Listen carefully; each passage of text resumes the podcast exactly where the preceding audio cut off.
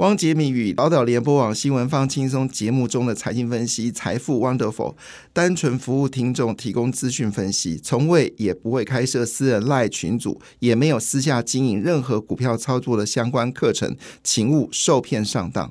大家好，我是汪杰明。你现在收听的是 Wonderful 财富 Wonderful，麻烦你一定要订阅哦，并且打开小铃铛，叮当叮当，绝对让大家啊吸收最新的国际情势以及台股的发展，在理财投资上面也有杰明最新的知识跟观点哦。波测哈拜欧的勾起，尴尬是北拜啦哈。那当然，这个美国股市呢是小涨小涨小涨哈。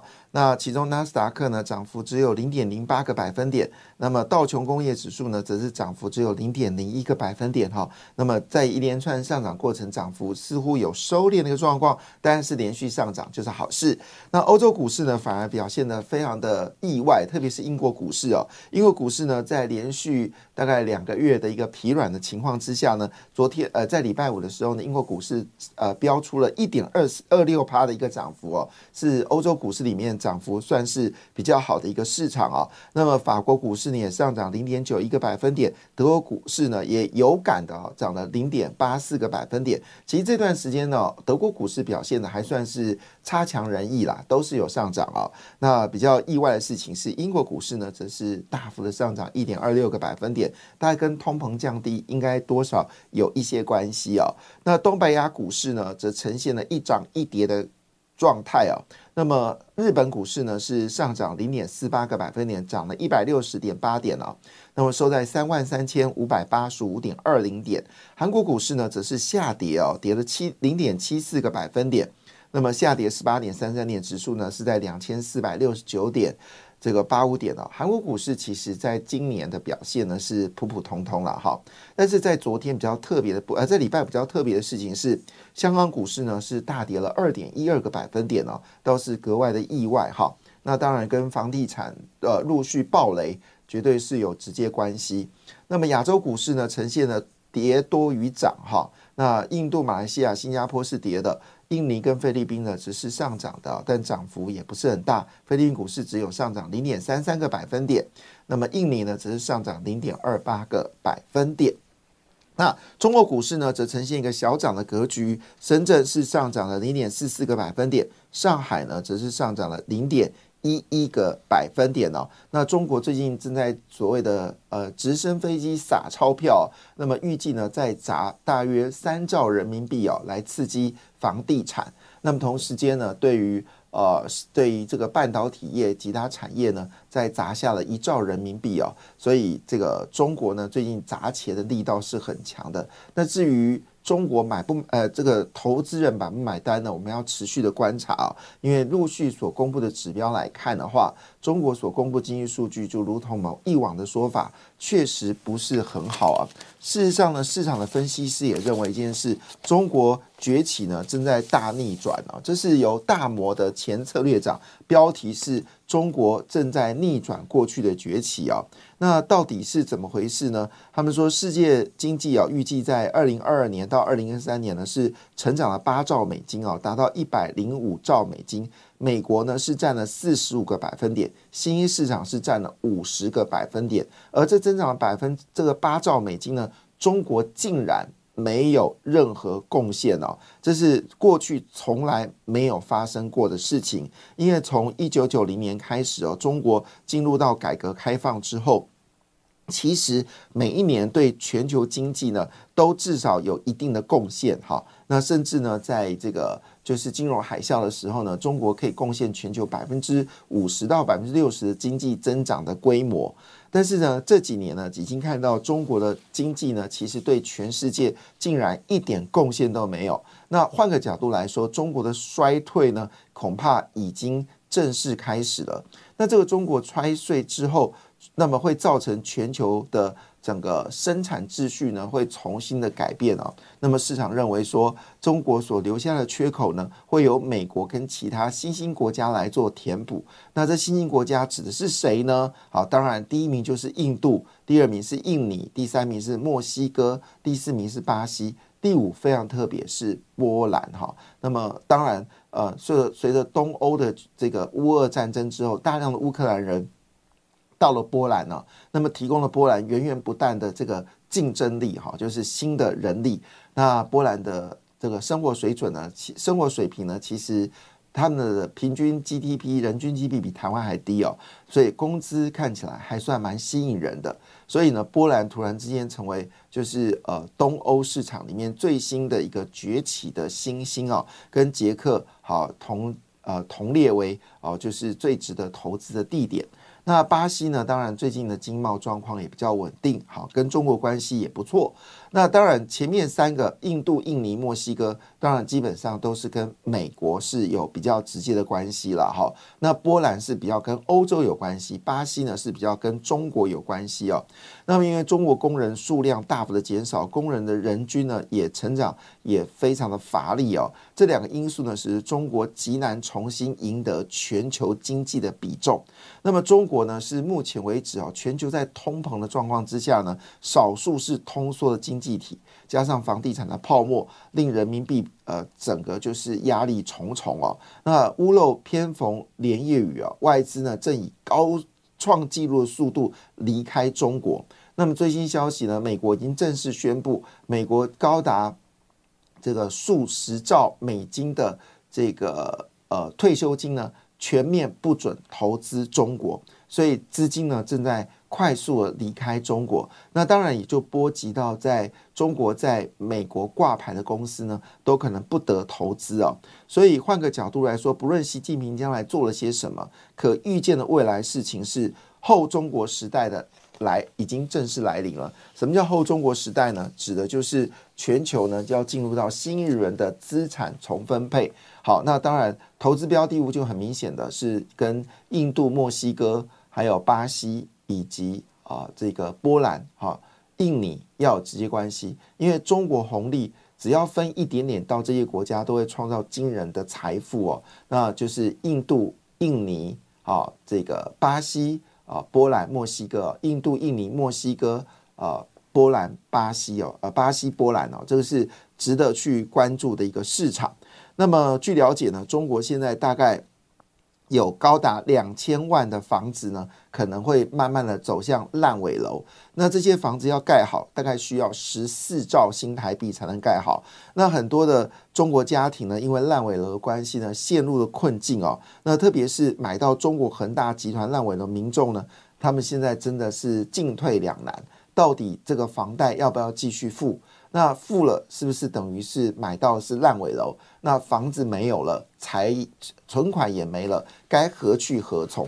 中国到目前为止还没有给答案呢，这是中国现在遇到最大的困境。那回到了美国市场啊，那美国股市呢？呃，在费半指数呢表现呢算是不错，那么上涨了零点六六个百分点哦。那以目前的角度来看呢，国际热钱哦正涌入到股汇市。但是台湾制造业呢，只是连第四季负成长啊，那这是蛮令人担忧的事情啊。但是整个出口数据已经是正增长了哈，但制造业还是负增长。那目前为止呢，今年我们第三季的制造产制造制造业的产值呢是四兆五千三百六十六亿元，比去年同期减少了九点四四个百分点，是连续第四季的负成长。那连续第四季呢，表明的就是连续十二个月的负。负成长啊，但外资呢买超台股的比例呢已经开始大幅的增加，确实是明显的一个数据。所以礼拜五啊，台币呢已经回到了三十一点九元啊。那么今天的操盘的笔记呢，当然最重要的事情还是辉达。那么辉达呢将于十一月二十一号要公布第三季的财报。如果大家印象很深刻哦，那我们这一波台股呢，其实跟辉达财报绝对是有关系的。四月份呢，辉达公布了非常好的财报之后，引发了这个 Chat GPT 啊，造成台股好疯狂性的上涨。那么涨到了七月份的时候呢，辉达公布财报，嗯，一如市场的预期，没有什么太多意外之喜啊。台股呢就从八月啊一直盘整到十月，那现在呢十一月二十一号呢要公布第三季的财报了。市场会不会认为有新的机会呢？那么辉达预计哦，它整个获利呢，一口气会年增高达四点七五倍，哈，四点七五倍。但是股价呢，只上涨了二点四倍。好，它的获利是成长了四点七五倍，但股价呢是上涨了二点四倍哦。那据了解呢，这一次呢。在辉达的记者招待会，呃，就是法说会，会不会正式对它的最新的人工智慧 H 两百来做说明呢？好，那这是明年最具有战斗力的一个新的人工晶片。那另外呢，就是在十一月二十一号呢，美国联准局也会公布啊十一月份他们的会议记录。那会议记录呢，会让大家更清楚美国联准局对未来利率的看法。但是我觉得这些已经不重要了，因为美国的就业状况呢已经开始趋缓。那么已经到所谓的中性失业率哦，所谓中性失业率呢，就是四到五个百分点的失业率呢，称之为中性失业率哦。所以美国呢，事实上已经没有必要用更强硬的方式来做升息的动作。另外呢，通膨呢也降到百分之三了，持续的往下走低哦。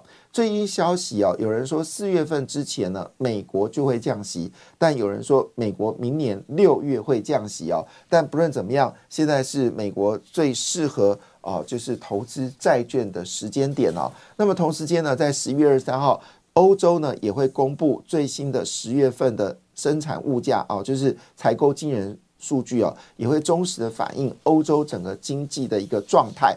好，那当然在开盘前呢，有五件国际大事呢，你可能要了解哈。那除了我们刚才讲的美国的辉达要在十一月二十一号这个公布财报之外，好。同时间呢，零售的数据呢也开始要陆续公布。那沃尔玛呢说啊，年底啊没有好的数据的时候呢，曾经一度造成美国股市的震荡。那陆续呢有其他的企业呢也会公布整个圣诞节预估的一个销售的状况。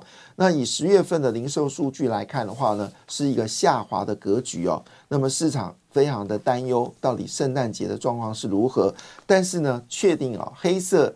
这个黑色购物节已经正式，黑色星期五购物节已经正式展开了。哇，这个价格看起来令人觉得非常心动哎！你知道六十呃六十五寸的电视机哦，卖在美国卖不到一万块。好，那么这个啊八十五寸的电视机呢，在美国卖不到两万块哦。那也就预料着大家如果想要买这个八十五寸电视机哦，先不要急。好，因为呢，价格有可能会降到三万元以下。哈，哇，我看完之后觉得心动不已啊。那据了解呢，这次整个采购的状况呢，好，这个价格已经先杀下去了。那有人说，这次美国的圣诞节最大赢家是台湾，因为从这个呃行李箱啊，到这个鞋子啊，到衣服哦，都是 Made in Taiwan 啊。但是我们从出口数据来看，没有看到这样的数字。但是呢，有人这么说一句话：这次美国的这个圣诞节呢，台湾从手机一直到这个消费物品哦，还有包括平板电脑等等哦，都是台湾的厂商呢。好，这到底是真的还是假的呢？好，那我们继续来。观察哈，但是呢，这次 APEC 在美国开会的时候呢，张忠谋呢也跟了岸田文雄来见面啊。那据了解呢，双方的互动非常的热烈哈。那也希望有更多的未来啊。他们说双手呃，双方将携手合作，持续强化。台日关系哦，哈，这是啊一个非常精彩的内容。那张忠谋也有晚宴啊，不是只有习近平有晚宴，张忠谋也有个人的晚宴哦。哇哦，这是很少看到台湾人在 APEC 里面会有办晚会的一个状况。那据了解呢，当然以张忠谋的态度来看的话，办晚会当然是有必然的哈。那据了解，裴若曦也惊喜。现身哦，那当然呢，有张忠谋的现场就有黄仁勋，所以黄仁勋呢也来了哈。那这次呢，台美的政要、美国科技业全面的云集啊，还有数百名的这个侨胞与会，气氛非常的热烈。哇，这张忠谋的魅力果然是呃轰动这个美国。但就在当下呢，Open AI 突然之间把奥特曼给开除了，天哪！奥特曼呢是这个人工智慧的推手，那他曾经也跟啊跟这个特斯拉的老板马斯克有共事过啊，是我们说 AI 的智慧者。但是呢，就只是开除完的第三天呢，微软呢又把奥特曼找回来了哈，这是在搞什么鬼呢？好，但是不论怎么样，就是美国联准局呢最近公布了一连串友善的数据呢，其实已经振奋了市场哦。虽然呃，在日本经济当中还没有看到深层的改变哦，那么日本大型企业投资比例也不是那么高。但是呢，美国联准局的数据呢，确实让全球认为我们已经慢慢脱离通胀的风险了。那德国两年期的利率呢，也从三点一八呢滑落到二点九一哦。那不论是只有美国的债券是欢声雷动哦，欧洲的债券呢也表现得令人觉得非常的愉悦哈。那么另外一部分呢，当然这一周就是美国要公布啊，就是月初的记录啊，这个会议记录。那英国的秋季预算呢也开始要公布了，德国呢 IFO 的企业调查也陆续公布哦，所以这一周呢有许多重要数据来做公布，但看起来呢都是偏向乐观的。那也因为最近美国联准局的一个友善的状况呢，使得我们最近啊这个 ETF 哦。哇，不得了！这个整个胖了四十个百分点哦。那么全民疯狂买进 ETF，那这个数字呢，使得这个保单呢最近掉的非常厉害哦。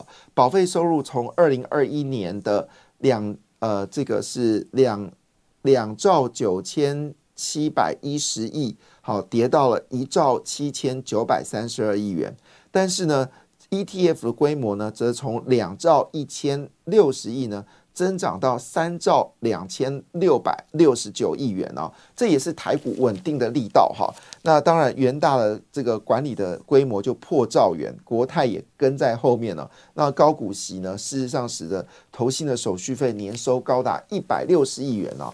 但是美元走软已经格局确定了，所以外币存款呢一口气暴减了千亿元哦。那么九月份的余额呢只剩下十三点八兆元哦，下滑的金额是创下近半年的最大啊。那目前为止呢，大概应该没有这个人会在这时候跑去买美金哦。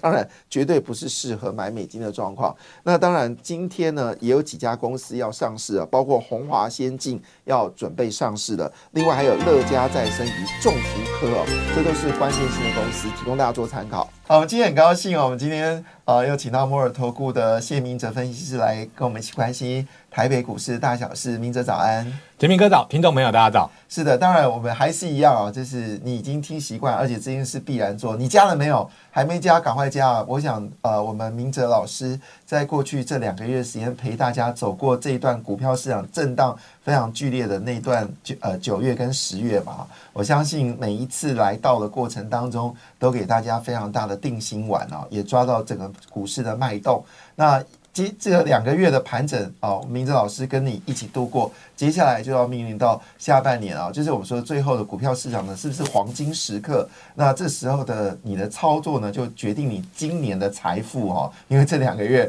好，你抓对股票上天堂，抓错股票，你可能就嗯比较辛苦一点点哦。因为这个 Christmas 的这个黑色星期五的销售季节已经开始了，也就意味着敲响了，叮咚叮咚，Jingle Bell 已经开始敲响了。那这时候你要做的事情很简单，就是把你的手机拿出来，打开 Line。加上了 at 小老鼠小老鼠 at money 好一八九九好这个标准动作你做了没？还没做，赶快做哦！因为接下来这一个半月的时间，应该是一个月又十天哦，今年就结束了，你的财富就决定这一年有十个月到底能赚更多的钱哦。金丢金丢好气给气给，所以呢，这时候麻烦你就是加入呃小老鼠 money 一八九九喽。这个部分，因为那个呃，如果说听众朋友加入我们的赖之后，你先可以先输入那个八九九哦，或者是说，如果你用手机的话，它有一个索取周报的一个按钮。我觉得投资朋友可以先把那个周报索取起来哦，因为我们跟大家今天所谈到的一个内容，其实我们都有把它摆在这个周报当中，所以你可以一边听一边对着稿子看，然后更加的清晰，记在脑袋中也比较重要。有人就说，其实记录东西呢，第一个你要手写，手写你是加速记忆；第二就是眼睛要看到。那你只有耳朵听哦，听听左耳朵进右耳朵就出来，所以听是最不能吸收知识的。吸收知识是拿笔写，然后接着有眼睛看好，最后才是用耳朵听啊。所以你先进入到 Money 一八九九好老小老鼠，然后接着输入八九九，你就可以得到周报了。拿到周报再来对看哦。为什么呢？为什么要一再的提醒这样的事情啊？主要原因是因为这波台股哇，真的是哈不涨则已啊，一涨惊人啊，很多人都。呃，措手不及哦，短短时间就强弹了一千两百点哈，量也出来了。那当然，我们还是很关心，先请教我明哲老师，这一周你怎么看？对，当然在上个礼拜，其实大家应该有一种台北股市怎么涨不涨得没完没了这种感觉。对，你看单周又上涨了五百二十六点，其实跟过去两周这个上涨的点数加起来其实是差不多的。那我觉得有一个很重要的一个关键哦，应该是在于这个美国联准会哦，因为他们最终宣布不升息嘛。好，当然这个事情其实大家都知道，但是随着那个 CPI 的呃数字公布出来之后，哎，会发现说，哎，其实好像通膨没有大家想的这么样的一个严重。所以当呃这样的一个声音出来之后，其实你可以发现哦，外资的一个买盘，它立刻就回到台北股市哦，因为这个时间点当中，如果说哎呃这个升息差不多了，那这个时候做股票会不会有比较高的一个报酬率？我想是外资在上个礼拜其实有明显大幅度回笼哦，买超超过一千两百亿，最主要的一个原因其实就在这个地方。那虽然说投信有小幅度卖超了大概三十亿元左右哦，但其实以这个时间点来看哈，因为接下来包括了八七八的换股，包括了零零五六，包括零零五零，我觉得投信会有先先做这个所谓持股去做一些调整换股这样的一个动作。所以当然多多少少，我觉得站在卖方其实也无可厚非然后毕竟连续十五周都是买超，那这个时候卖超，其实我觉得影响其实也不大。再加上说，其实，在上个礼拜哦，盘面有一个非常重要的一个现象，就是有那个毛利率最高的 IC 设计类股在做一个领攻的动作。事实上哦，呃，包括了像是三六六一的世星哦，这个当然是。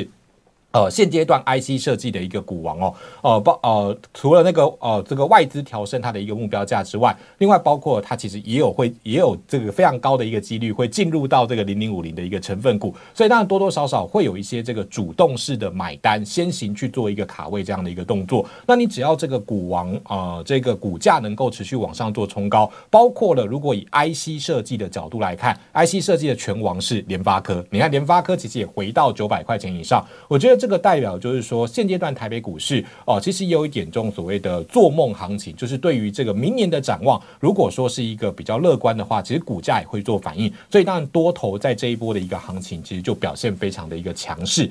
不过毕竟呢，哈，如果说你从台北股市的技术面来看的话，呃，目前 K D 指标其实已经来到了九十三以上的一个高档，这个其实的确是比较少见一点。哦，因此过热之后，其实多多少少都会有一些整理的走势。我想这个在。所难免，但是这一波的行情呃，非常确定的一件事情哦，这个应该说是跟呃日本的压缩机一样非常稀少的 V 型反转哦，的确在台北股市的一个行情当中去做一个发生，所以我是认为说后续的一个行情大家可以看哦，就是说震荡整理的过程当中，当然啊前波的高点一六九二零，它代表的是一个颈线的位置，同时也是一个强势整理的一个形态，观察重点就是说你在后续整理的过程当中，只要一六九二零是没有跌破的，我觉得。投资朋友只要有震荡回撤，都应该要勇敢去做进场。那即便好说，后续如果说有回的比较深一点点，破了一六九二零，那毕竟现在的月线跟季线应该会出现所谓的一个黄金交叉，这个在技术面当中其实也是一个多头确立的一个讯号。好，因此如果说回的稍微比较深一点点，你可以分批去做买进。那只要一六九二零没有跌破的话，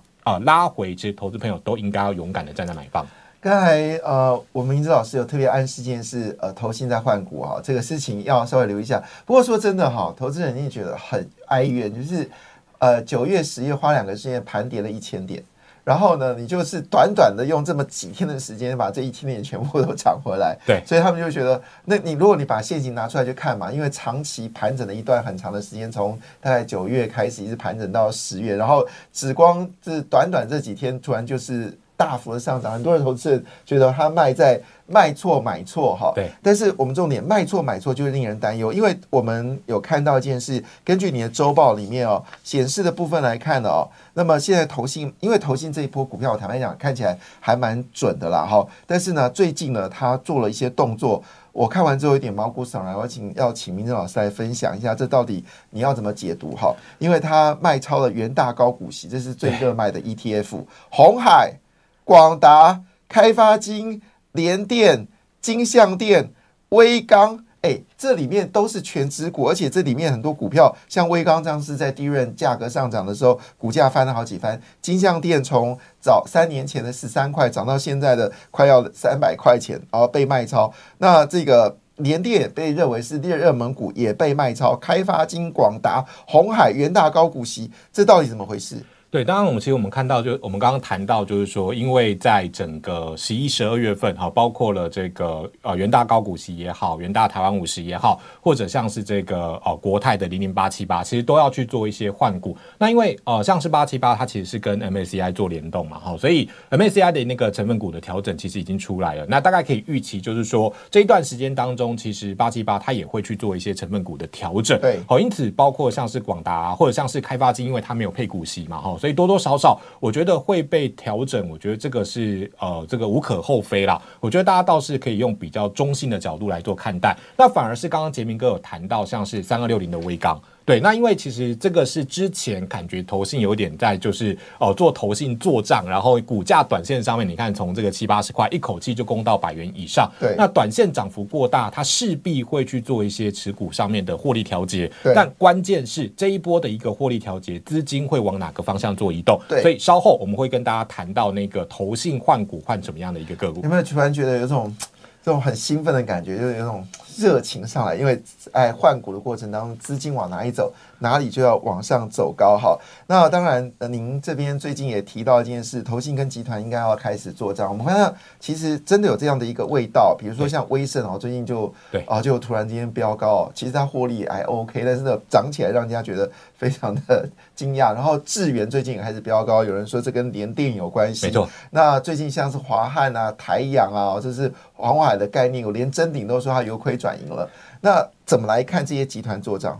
对，因为事实上到年底的时候，如果说那个如果你是那个转投资的那个子公司来看的话，当然呃，他会用那个最终的股价来评定你这个这个所谓的转投资的一个结果哦。所以到每到年底的时候，集团一定会做账哦。这个是过往这个每年都会发生的一个行情。那刚刚其实谈到联电集团哈，事实上呃，今年最凶的倒不是这个致远了哦，今年最凶的应该是那个二三六三系统哦。对，大家可以看到，你看哦，它从今年在七月份的时候低点还在十六块六，对，结果涨到十一月份高点已经来到六十一块，真的，对，就涨了二点六七倍，六变六 对对，这个这个很恐怖哈，所以大家就可以稍微把握一下，尤其是你前面如果说行情错过的话，哦，倒是可以去找这种所谓相对比较低位阶的集团个股哦，我觉得是有这样的一个机会。那所以这个事情很重要，你要怎么知道这些所谓的机位比较低，类似另外另外的系统？那你就一定要做这件事情，还是一句话，把手机拿出来，然后呢，小老鼠啊，这个 at money 啊一八九九，因为这是一个换股的时间点。我们刚才说的，像是红海啊、广达、乖发金，都是这一波呃，红海、广达、呃联电啊、金相电、威刚，都是在呃十月以前表现像是呃大家所热情的一些股票。那现在可能会因为呃整个 ETF 被动式的基金，因为的股票。要开始更换股票了，那资金往哪里走？那有没有类似再一次系统？这都部分大家所关心的焦点嘛？哈，哦，对。所以这个部分我们可以稍微谈一下哦，就是说，例如说像是在集团个股当中啊，例如说像是这个，如果我们要找那种位阶比较低的话，像是这个二九零五的三商，哦，三商它其实大家会觉得好像有点陌生哦，但是事实上它就是那个包括像是三张美邦，好，包括像是拿坡里披萨、三商巧福，哦，咱有听过吗？没错，所以它就是一个集团哈。那当然。呃，事实上哦，现阶段如果说以它上周五的一个价格来看，大概是在十三块半哦。但是我们要讲为什么这个时候，其实大家呃可以去留意这种留意这种集团的一个效益，很重要的一个关键是在于说，呃，事实上如果说我们以它十年线来看的话，呃，它的股价过去这十年的平均是二十块，哦，也就是说跟现在大概有七块钱左右的差距。那为什么最近期会股价要相对的低档？很重要的关键是因为呃去年因为防疫险的关系，好，那我们刚刚讲它有投资三张美邦嘛，哈，所以当然多多少少。会有一些造成亏损认列的一个状况，但是你看哦，它其实，在第三季前三季的这个 EPS 是负的零点一，但是它第三季的单季是赚了一点二六。哇，对，所以你就知道说，其实包括了防疫险，我想最坏的那个时间其实已经过去了啊。那加上说，呃，以它过去往年的那个股价的获利的稳定性来看的话，事实上如果说十年线股价是在二十块钱的话，哦，当然其实后续我觉得是有那个条件存在。那当然啊，除了这个部分之外，呃，在投信做这样的一个个股，事实上在上个礼拜的周报当中。呃，大家杰明哥也知道，就是我很喜欢做那个投信投信买超的一个刚买超的一个股票。事实上，在上周我有选到一档个股叫做一五一五的立山，是对。那你看它是上啊，应该说上上礼拜五的时候投信第一天大买，对，然后结果上个礼拜整个礼拜里面涨了百分之三十点五，哇！所以大家不要觉得说，哎。投信站在卖方，我们刚刚讲了，这是因为换股的一个关系。但是接下来，如果说有十一月份刚买的股票在相对低位接的，其实我觉得也可以去做六一。那时间的关系，我们就把那个投信的个股，哦，这个这个后续有机会换股的标的，我们都放在我们的周报当中。好，所以你一定要在这个周报里面会找寻到里面很多的宝物。不过讲到立山呢，因为现在美国是已经接近到所谓圣诞节，很多人就开始这边做善维修，家里维修。立山就做这种小器器，好，它其实每一年都会有一定的时间上涨。不过我。好奇为什么最近投信的操作比以前更加的重要？呃，对，因为事实上以这个时间点来看，就是我们刚刚谈的嘛。你在整个九月份、十月份，说真的啦，那个时候去做的股票，呃，刚刚杰明哥也谈到嘛，行情不是这么样的理想。你说投信要不要在最后赶绩效？其实也需要嘛。所以大家会觉得说，哎，他们最近好像往一些中小型的个股来去做一个进场，就涨一些我们以前怎么没有看过。对，事实上大家如果投信买，上礼拜我很夸张哎，四十四档左右股票涨停板哎。对，但是指数其实没什么没什么动啊。对，所以这个时间点，因为我们刚刚讲了嘛，哈，就是大型个股它可能因为指数成分股的关系会去做一些调整。那小型个股，因为它不是 ETF 的成分股，代表投信是真的看好，而且这个时候其实很多公司在密集召开法说会。上个礼拜有非常多公司召开法说会，对，法说会完之后，哎，投信如果觉得不错，他们就立刻去敲，那市场去做反应，就有机会出现像类似像立山这样的一个状况。其实我们发现到，已经不是只有立山，之前有多档股票都投信介入，那我们。呃，老师有先看到，马上在他的周报里面讲出来。其实过去有，包括其实细胞系统也是投信突然之间买超嘛。对，然后另外还有一个印刷电路板定影嘛。啊，这个也被老师抓到了嘛。好，那现在也抓到第三。我记得之前还有一个一个股票也被老师抓到，是投信在买的股票。那因为好像是 ETF 比重越来越高，所以投信的。这个战斗力就越来越被关注，没有错，就有自那个源源不绝的那个银弹啊。所以重点在这里，还是要拥有周报或者想持股跟明哲老师讨论，都可以加入 at money 啊一八九九，输入八九九，你就会拥有周报。那开盘的时间，我们剩下二十秒来给大家一个建议。对，那当然在这个礼拜，其实最重要两件事情啊，一个就是台币的汇率哦，因为我们刚刚谈到那个外资的买超跟台币汇率是有关系的。另外一个是七啊，这个十一月二十二号的啊台北时间哦，辉达会公布财报，它将决定对那个 AI 概念股有没有机会出现比较强势的反弹。好，那当然锁定我们周报，锁定我们明哲老师，呃，明 锁定我们明哲老师，祝大家今天投资愉快，谢谢。节目内容仅供参考，投资人应独立判断、审慎投资、自负风险。本节目与节目中所分析之金融商品没有不当利益关系。感谢你的收听，也祝福你投资顺利，荷包一定要给它满满哦！请订阅杰明的 Podcast 跟 YouTube 频道《财富 Wonderful》。感谢，谢谢 Lola。